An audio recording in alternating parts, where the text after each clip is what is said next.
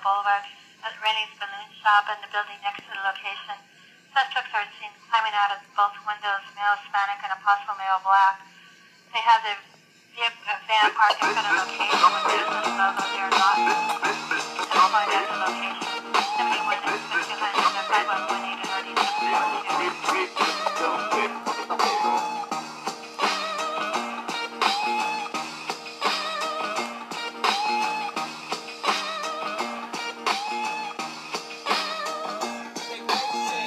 Three, two, coming at you, coming at you. Don't make me have to put my shit and cap you. With my Glock, I make you go pop. It's a 17 shot, so abracadapod gun drop. Abracadapod, module 69, bonjour. Alors, aujourd'hui, dans la série Platinum d'Abracadapod, le grand chef-d'œuvre de David Fincher, Seven. Alors, Seven, c'est un, c'est un bon chiffre dans l'histoire du cinéma américain, parce qu'effectivement, euh, des sept mercenaires aux sept nains, même dans l'histoire du cinéma japonais, puisque les sept samouraïs euh, ont mis leur marque avant, avant tous, on voit également que, euh, effectivement, si les sept nains avaient été convoqués par un village mexicain pour les sauver d'Eli Wallach, ça aurait pu être amusant aussi, mais ça n'était pas le cas, heureusement, puisqu'aujourd'hui, nous parlons des sept péchés capitaux. Alors, abracadapod, détective Excusez-moi pour vos oreilles, mais ça c'est Kevin Spacey, John Doe à la fin du film, qui essaie de se faire remarquer par les policiers quand il vient se livrer de lui-même et euh, se présente en fait, comme le dit David Fincher lui-même, à la page 88. Donc toutes les règles du genre euh, du, euh, du genre du serial killer sont bouleversées d'entrée par un homme qui s'appelle Andrew Kevin Walker. Alors Andrew Kevin Walker, qui est lui-même un nom de serial killer, puisqu'ils ont souvent trois noms, eh bien, euh, est un auteur, un scénariste qui, euh, dans les années 80, au début des années 90, galère un petit peu et se retrouve à New York et va travailler à Tower Records.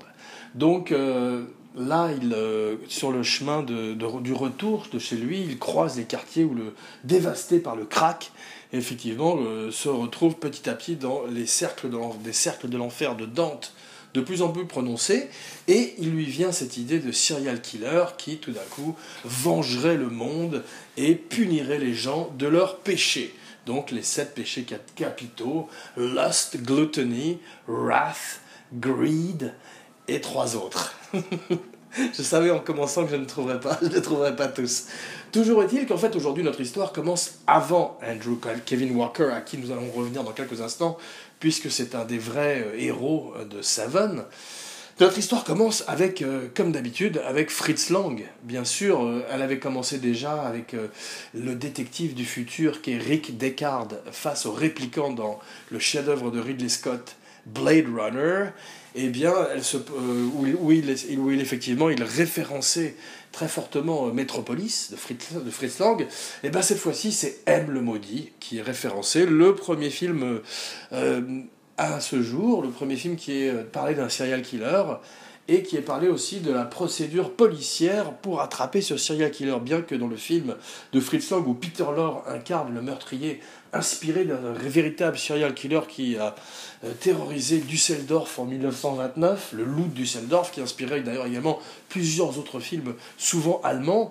Eh bien, Peter Lorre, ce n'est pas la police dans le film, mais c'est effectivement les criminels, underground, qui finit par arrêter la menace M, le maudit, et mettre fin à ces terribles agissements. Donc c'est le premier criminel psycho-killer, serial killer recensé. Depuis, il y en aurait beaucoup, très brillants. euh, Norman Bates, Mother.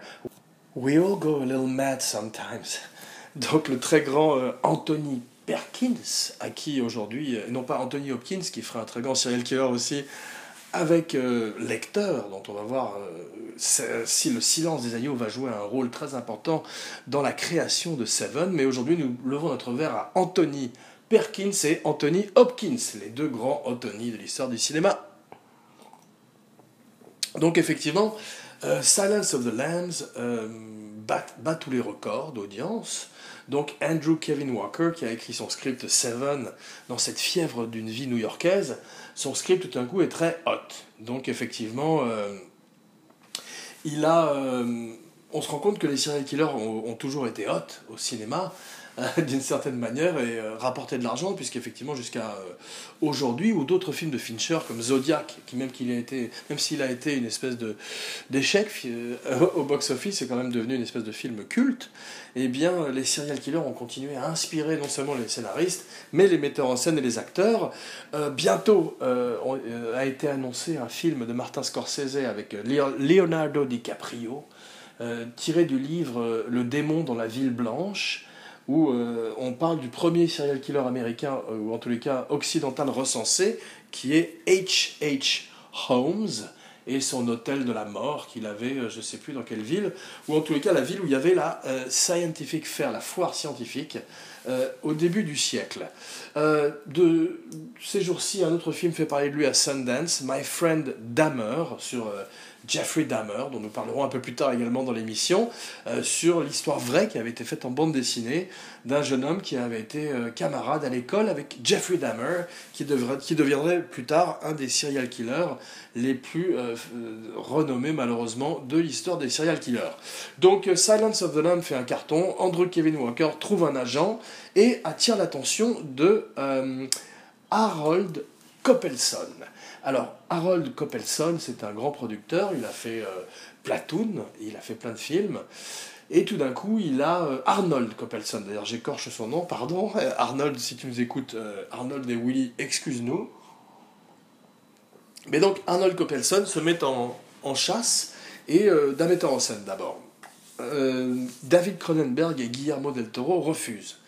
Donc il demande à Andrew Kevin Walker d'adoucir un petit peu le scénario. En particulier la fin très noire, qui est celle que nous connaissons à l'heure actuelle. Spoiler alert euh, de quelques années déjà. Euh, What's in the box? C'est la tête de Gwyneth Paltrow qui est dans la boîte. What's in the fucking box? C'est Brad Pitt qui perd ses nerfs. Donc effectivement, euh, ça, c'est une fin qui euh, choque un petit peu les metteurs en scène, et même Cronenberg, et Guillermo del Toro, qui est un grand romantique dans son cœur, dit que cette vue euh, tragique et noire du monde ne correspond pas à ses idéaux, et tous les deux hommes refusent, alors que bien que Cronenberg soit allé assez loin dans les ténèbres et dans le trash, dans la darkness. Donc, euh, c'est une à la fin, Andrew Arnold Coppelson et Andrew Kevin Walker réécrivent le scénario, surtout Andrew Kevin Walker, et adoucissent la fin. Donc ensuite, ils envoient le film à Stallone, et qui refuse. Voilà, et Denzel Washington qui refuse. Ils regretteraient tous les deux plus tard, c'était pour le rôle de Mills, le jeune policier. Pour le rôle de Somerset, ils ont pensé successivement à des gens comme Al Pacino, Ouah Oh et Robert Duval. Tous les deux refusent également à cause de la noirceur du script. Euh, tous ont regretté, euh, finalement, à l'arrivée, parce que euh, Fincher a fait ce qu'il appelait. Fincher a toujours eu une espèce de regard un petit peu dédaigneux sur, sur le cinéma et sur ses films en particulier, depuis son expérience avec Alien 3. Donc, au moment où Arnold Coppelson va voir David Fincher, David Fincher, le grand David Fincher, dont nous allons parler un petit peu maintenant, et à qui nous allons lever notre verre, une grande tradition d'abracadapod, il n'y a pas de péché pour l'alcoolisme, certes, mais, mais, il y en a un pour la gloutonie. Donc Abracadapod va manger un gros gâteau, car Abracadapod est paresseux, glouton, euh, euh, lustful, greedy. Tous les sept péchés appartiennent à Abracadapod, et c'est pour ça que nous célébrons aujourd'hui le chef-d'œuvre de David Fincher. Mais David Fincher, il n'en a pas été toujours ainsi. Un jour, le petit David Fincher était un paria à Hollywood. Il venait de faire Alien 3. Il était très malheureux, il avait beaucoup souffert sur le tournage. Il, il dit lui-même s'être fait sodomiser de façon rituelle par le studio, parce qu'il a écouté euh, tous les exécutifs, il a écouté tous les mémos qu'on lui a donnés et adouci, et finalement, trop de chefs dans la cuisine finissent par ruiner le plat, comme disait ma grand-mère, et euh, il se retrouve euh, complètement démoralisé et finalement déçu d'Hollywood et il se tourne vers son amour, son premier amour, le vidéoclip. Alors il avait fait bien sûr des, clips pour les Rolling Stones, toutes sortes de clips, et il crée à Los Angeles Propaganda Film, qui euh, deviendrait la plus grande boîte de music video. Euh, c'est donc avec cette position de force qu'il revient au cinéma avec Seven, puisque pour lui c'était un petit film de genre, et dans la lignée de ce qu'aurait pu faire Friedkin dans les années 70, après The French Connection, ou après L'Exorciste plutôt d'ailleurs. Donc effectivement, le film est très ancré dans les années 70 par son esthétique, et nous allons voir que l'esthétique du film est très importante, comme dans tous les films de David Fincher. Alors David Fincher, euh, en fait, full disclosure, on se dit tout, Abracadapod aime tous les films de David Fincher, même les mauvais, même des films comme Panic Room, même des films euh, qui euh, effectivement n'ont pas autant la cote que ces autres films. Abracadapod les aime, les regarde comme un tout. Peut-être celui qu'Abracadapod aime le moins, c'est Fight Club, où effectivement tout d'un coup il essaie d'être Kubrick à la place de Kubrick, et il n'y arrive pas, il essaie de faire son orange mécanique, mais le film, bien qu'il ait des morceaux de bravoure exceptionnels, et soit comme toujours virtuose en termes de visuel, eh bien à l'arrivée est un petit peu décevant euh, en termes de son propos et en termes de sa volonté de choquer le bourgeois, ce qu'on appelle le shock value dans la langue Shakespeare. Donc effectivement, euh, Fincher, euh, même The Girl with the Dragon Tattoo, son film tiré du livre suédois et, du, et un remake du film avec Noomi Rapace, eh bien il est très bien aussi. Daniel Craig est étrange, il est entre deux James Bond, il est émacié, il a perdu du poids, il ne va plus à la salle de gym, il mange du saumon, il boit du schnapps, et tout d'un coup il a cette espèce de visage émacié et à force de, euh, de se flageller avec euh, du, euh, du thym dans des saunas et des spas, finit par passer quasiment pour un, Scandinave. Et la performance de sa partenaire est exceptionnelle également, dont j'ai oublié le nom aujourd'hui et que je salue également. Donc, Fincher dit je le fais. C'est parti. Alien 3 est un mauvais souvenir. Maintenant, euh, on efface l'ardoise, je repars à zéro. Non, rien de rien, non, je ne regrette rien. Abracadapod, un podcast sur la magie du cinéma. J'imagine euh, Seven avec Stallone, ça aurait été quelque chose d'assez drôle. Si jamais j'avais eu le talent pour pouvoir faire la voix de Stallone, je vous aurais fait un extrait de Seven avec la voix de Stallone. Mais Abracadapod ne prétend pas pouvoir imiter Stallone ni Schwarzenegger. I'll be back. Schwarzenegger, c'est plus facile. Donc, euh, ils font une erreur. Arnold Coppelson, quelqu'un a été viré dans la maison de production d'Arnold Coppelson, puisque un pillé, un assistant de production, a fait une photocopie et a envoyé le premier draft, le premier jet, la première mouture du script Seven à Fincher. Alors, dans cette première mouture, la tête de Gwyneth Paltrow, What's in the box? What's in the fucking box? La tête de Gwyneth Paltrow est dans la boîte et euh, ça plaît à Fincher qui tout d'un coup se dit, d'une part, le serial killer n'arrive qu'à la page 88, mais d'autre part, il a la tête de l'héroïne et met, met, la tête de l'héroïne dans une boîte à la fin du film, chose très inhabituelle dans l'histoire du cinéma. Euh, Fincher est dans un mood euh, très nihiliste, il veut être encore plus Kubrick que Kubrick une fois de plus, mais là pour lui, il n'y a pas d'espoir, il n'y a plus d'espoir, noir, c'est noir. Donc euh, euh, il, accepte de faire le film si on garde la tête de Gwyneth Paltrow dans une boîte.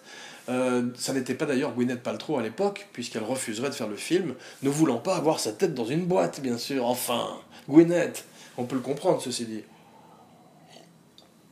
Donc euh, Fincher leur dit euh, je le fais, j'aime beaucoup, la tête dans la boîte, tout, c'est parti, Jack in the box.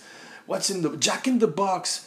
Et euh, finalement, Coppelson lui dit mais non non non, nous on a une autre fin où tout se termine bien, Brad Pitt est avec sa femme, c'est la tête du chien qui est dans la boîte ou je ne sais plus ou la tête d'un sosie de, de Gwyneth Paltrow, une pauvre une pauvre figurante. Mais Fincher qui depuis a recruté Brad Pitt euh, qui est euh, très intéressé par le rôle. Euh, en particulier, c'est une année où il ferait également 12 Monkeys, qui n'est pas le film préféré d'Abracadapod, je dois le dire. Je, Abracadapod préfère La planète des singes, avec le mot singe dans le titre, et surtout l'ancien, avec Charlton Heston, Get your stinking paws off me Et donc, effectivement Brad Pitt, euh, tout d'un coup, dit Je ne fais pas le film si on prend la happy end. Et Fincher et lui font bloc face au studio, face à Arnold Coppelson, face à New Line Cinema, qui prouve avec le film tout d'un coup qu'il peut euh, engager des A-list, des, des, gens en tête d'affiche, et euh, change de, de tout, tout d'un coup du jour au lendemain, change de statut à Hollywood et devient un des principaux players, un VIP et un MVP. Voilà. Donc, Fincher dit oui, Pete dit oui, le studio dit oui, tout le monde est content. Paltrow dit non. Eh oui, Gwyneth Paltrow fait la difficile, elle veut pas faire le film. Parce que, effectivement, c'est trop noir. Une fois de plus, le film euh, repousse beaucoup de gens à l'époque où, euh, même si Le silence des agneaux a, a poussé l'enveloppe, push the boundaries, on est encore dans un cinéma qui est un petit peu frileux. Et euh, elle refuse. Alors, heureusement, son petit ami à l'époque est Brad Pitt. Et euh, il arrive à obtenir à Fincher un rendez-vous, une espèce d'entrevue, une espèce d'audition déguisée avec, entre David Fincher et Gwyneth Paltrow. Et finalement, elle est convaincue par la passion du metteur en scène, son savoir. Il a un savoir filmique aussi important que celui de Kubrick. Il connaît effectivement le son, la lumière, l'image, le costume. Et c'est pour ça qu'il sait s'entourer des plus grands à la manière de Stanley Kubrick dont Abracadapod ne parlera jamais assez. Abracada Kubrick, bientôt sur Abracadapod, spécial Stanley Kubrick. Donc, Morgan Freeman est très content, lui. Alors, tout de suite, il lit le script, euh, ça lui fait très plaisir. Il comprend que ce détective Somerset, William Somerset, tiré du nom de Somerset Mom, Somerset Mogam, euh, l'auteur préféré de Andrew Kevin Walker, le scénariste, eh bien, Morgan Freeman se joint à l'aventure avec une joie euh, non dissimulée et euh, incarne un vieux détective qui, comme toujours dans ce genre de film, est à quelques jours de la retraite, comme Danny Glover dans, les, dans L'arme fatale. Et euh, effectivement, il fait une grande performance puisqu'il amène toute la fatigue de ses années d'acting à Hollywood dans le personnage et fait avec Brad Pitt un contraste très intéressant. Brad, Brad, Pitt qui est sur le mode euh, Robert Redford, il est en pleine ascension, il est beau, même si effectivement il est, euh, il essaye selon lui, comme il le dit, de mal s'habiller. Il a un charisme et un charme digne d'un jeune Nick Nolte et euh, Nick Nolte et ça ressort dans Seven et il a une formidable alchimie avec Morgan Freeman, avec qui il passe la plupart du temps à enquêter sur des meurtres dont nous ne voyons que les retombées, the aftermath. What a drag it is getting old. Donc, euh, petite interlude, interlude musicale, et effectivement, euh, on ne voit jamais aucun meurtre à l'écran, sinon celui de Kevin Spacey à la fin. C'est le seul meurtre, le moment où effectivement le dernier péché, la colère, qui suit l'envie, la jalousie, eh bien, fait euh, commettre à, Brad Pitt euh, le meurtre ultime en mettant six balles dans euh, la tête de John Doe, un des grands serial killers de l'histoire du cinéma, au même titre que Norman Bates, Mother, et Hannibal Lecter. I hate his liver with a fava bean and a nice Chianti.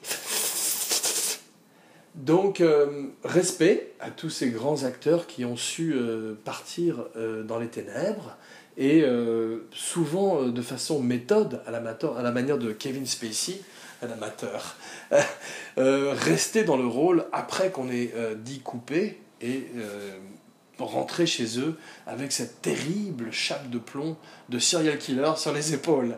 Donc, Brad Pitt a très peu de temps pour tourner le film. Il est très hot, il enchaîne directement par 12 Monkeys avec euh, Terry Gilliam, qui curieusement est encore très hot à l'époque, euh, grâce à Brasil, grâce à un film merveilleux qu'un jour Abracadapod couvrira de tout son amour. ça a l'air un petit peu dégoûtant, ça l'est. Donc euh, effectivement, il fait 12 Monkeys, dont, dont Bruce Willis euh, partage la vedette avec Brad Pitt. Ça n'est pas le film préféré de Abracadapod. Brad Pitt s'enlaidit encore plus dedans, comme souvent les acteurs qui ont envie de casser cette image de, de hit boy, de playboy, de beau gosse, comme euh, Johnny Depp l'a fait toute sa vie avec, euh, avec l'aide de Tim Burton. Eh bien, Brad Pitt le, essaye de le faire et y arrive avec Terry Gilliam avec le 12 Monkeys, qui est un remake de La Jetée de Chris Marker, qui est bien supérieur à son reboot. voilà, donc euh, je vous invite à visiter, euh, première recommandation de la semaine, La Jetée de Chris Marker, étrange film en noir et blanc euh, fait de diapositives qui raconte la fin du monde, une apocalypse bactériologique dont 12 Monkeys essaie de retrouver le charme, mais arrive à peine à en gratter la surface. Donc oubliez 12 Monkeys, pour lequel effectivement Brad Pitt devait se préparer et entrer dans la peau du personnage. Donc il a très peu de temps, donc pluie incessante. Effectivement, euh, Fincher commence à tourner à Los Angeles, alors que le film est censé être une ville plus new-yorkaise, bien qu'il ne soit jamais mentionné aucun nom à la fin, et que la fin du film, justement, se termine dans un désert très californien, très sud-californien. Le film se passe dans une ville indéterminée. Mais comme ils ont commencé à tourner avec de la pluie, pour éviter les faux raccords, pour éviter les problèmes de continuité, au moment du montage, eh bien, il tourne entièrement sous la pluie et le film se passe entièrement sous une pluie battante, ce qui est un petit peu énervant d'ailleurs, et euh, lui donne un côté un petit peu précieux. Mais grâce au très très grand Darius Konji, David Fincher repousse les limites des ténèbres et nous montre, dans tous les sens du terme, une ville qui est en total euh, decay, en total pourrissement, pourriture, et euh, chaque plan de ces... Euh, il a donné l'ordre, donc effectivement, à son art director que tout soit en beige ou en vert, pour que la nausée soit, soit provoquée chez le spectateur. Donc tout est vraiment calculé afin que le film soit très déplaisant. Ce qui fait que, de par sa violence, aussi bien les sept meurtres, la gloutonie avec cet énorme gros porc attaché à une chaise, euh, Sloss, la paresse avec cet homme attaché à un lit chirurgical pendant un an, maintenu en vie, c'est un des grands chocs du film, eh bien tous les meurtres, greed, lust, wrath, envy, tous les péchés capitaux, sont effectivement extrêmement sanglants et euh, ont inspiré de façon très très très euh, forte le pauvre film que j'ai fait en France il y a quelques années qui s'appelait Le pharmacien de garde. Effectivement, j'avais fait quelques meurtres rituels qui étaient un hommage à, un hommage à la fois médiocre et amoureux à Seven. Voilà. Donc on se dit tout. Et euh, Darius Konji est un extraordinaire chef opérateur, le Prince of Darkness, le prince des ténèbres. Je crois qu'il est d'origine euh, persane, iranienne. D'ailleurs, Seven a été un très gros succès en Iran, car Konji y était à l'époque une star, à juste titre. Alors, pour avoir un grand film, il fallait un grand méchant. The better the villain, the better the film. Comme disait Sir Alfred Hitchcock, qui est avec nous ce soir. Good evening, ladies and gentlemen. il, a, il est parti, et oui, il n'est jamais dans la même pièce avec Abracadapod, ce qui d'ailleurs nous fait penser qu'ils ne sont peut-être qu'une seule et même personne, et qu'Abracadapod, Abacadapod, est habité par l'esprit possédé par le fantôme de Sir Alfred Hitchcock. Donc, euh, pluie incessante sur Kevin Spacey. Kevin Spacey euh, se coupe les, euh, les, phalanges pour qu'on ne reconnaisse pas, pas le vrai Kevin Spacey, son personnage vous rassure, John Doe dans le film, pour qu'on ne le reconnaisse pas. Il n'a pas d'identité. Et il n'a pas d'identité non plus au moment du marketing du film. Et oui, pour garder le mystère, de même que Hitchcock justement voulait garder le mystère avec Mother, avec Anthony Perkins qui était à la fois sa mère et euh, le fils, eh bien, on, garde l'identité du meurtrier secrète et Kevin Spacey dit très justement que si son nom avait été à l'affiche, tous les gens après qu'il ait fait euh, le grand The Usual Suspects auraient su qu'il était le meurtrier, surtout s'il n'apparaît que si tard dans le film. Donc son nom n'apparaît qu'au générique de fin, deux fois, et Spacey était très content parce que comme ça, il n'a pas eu de promotion à faire et euh, il a été caché pendant toute la durée de euh, la sortie du film. Donc euh, il donne une très grande performance, il n'était pas non plus le premier acteur pressenti, même le chanteur de R.E.M. avait été contacté brièvement Beaucoup d'autres acteurs euh, avaient été contactés, tous avaient refusé. Une fois de plus, pour la noirceur du film, Spacey, qui comprend euh, que c'est un grand rôle, accepte de le faire. Le film coûterait 33 millions, il en rapporterait 327. Donc, effectivement, tous ces gens ont compris euh, qu'il faisait probablement un grand film, même si Fincher appelait ça un petit film de genre, a tiny genre film, à qui nous buvons aujourd'hui. Avec ce petit film de genre, il renouvellerait le genre. Alors, quelques années plus tard, on peut dire qu'il le renouvellerait une fois de plus avec Zodiac. Robert Downey Jr., Jake Gyllenhaal, Mark Ruffalo, dans le rôle du personnage qui inspirerait Colombo, cher au cœur d'Abracadapod, eh bien, euh, Zodiac, un film qu'il faut revoir. Un film très long, mais un grand film. Un grand film comme Les Hommes du Président, un grand film des années 70, même s'il n'est pas fait dans les années 70. Parmi les films préférés d'Abracadapod sont des films néo-70, comme Boogie Nights, qui recréent les années 70. Eh bien, Fincher le fait de façon magnifique avec Zodiac, où tout d'un coup, euh, il parle de ce serial killer qui a terrorisé son enfance, puisqu'il habitait à San Francisco quand il était petit, et qu'il se rappelle très nettement euh, du euh, Zodiac Killer, qui inspirerait également le Scorpio Killer du grand Dirty Harry de Don Siegel.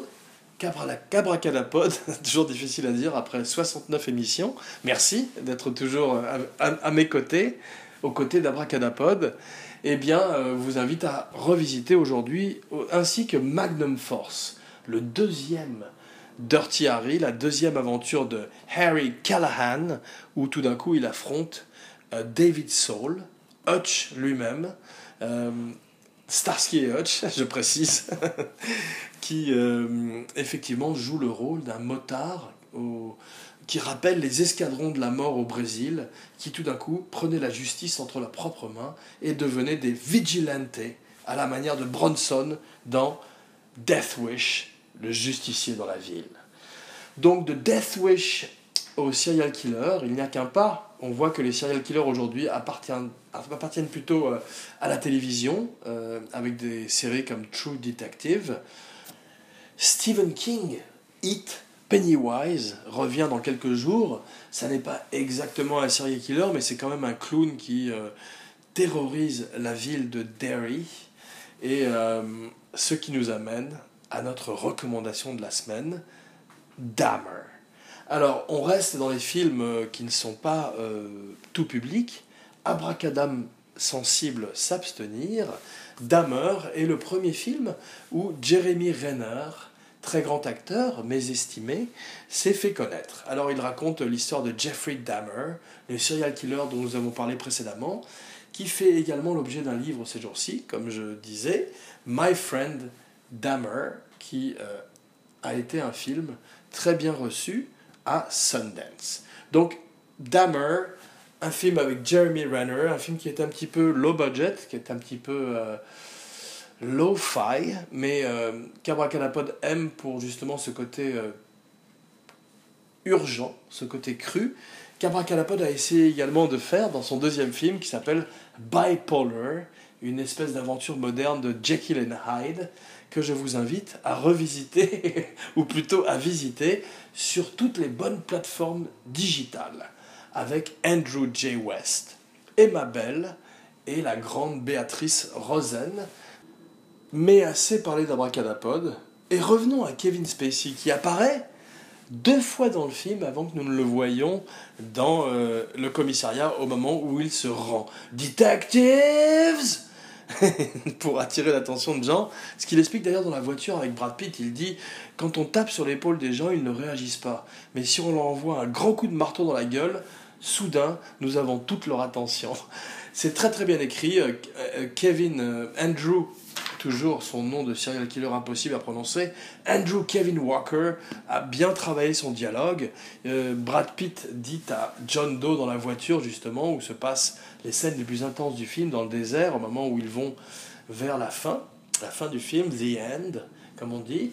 Eh bien, euh, Brad Pitt lui dit, euh, quand John Doe lui dit, ce que j'ai fait sera étudié pour les siècles, pendant les siècles à venir, Brad Pitt lui dit tu, es juste un peut-être un t-shirt dans le meilleur des cas, en tous les cas un movie of the week, un film de la semaine, un film télé. Donc euh, bravo à tous les participants de Seven, à qui Abracadapod rend hommage aujourd'hui, en particulier à David Fincher, dont nous attendons toujours le prochain film avec impatience. Même Gone Girl est un bon film. Le Social Network a très bien marché, donc tout le monde sait que c'est un bon film. Le Social Network est véritablement le Citizen Kane moderne.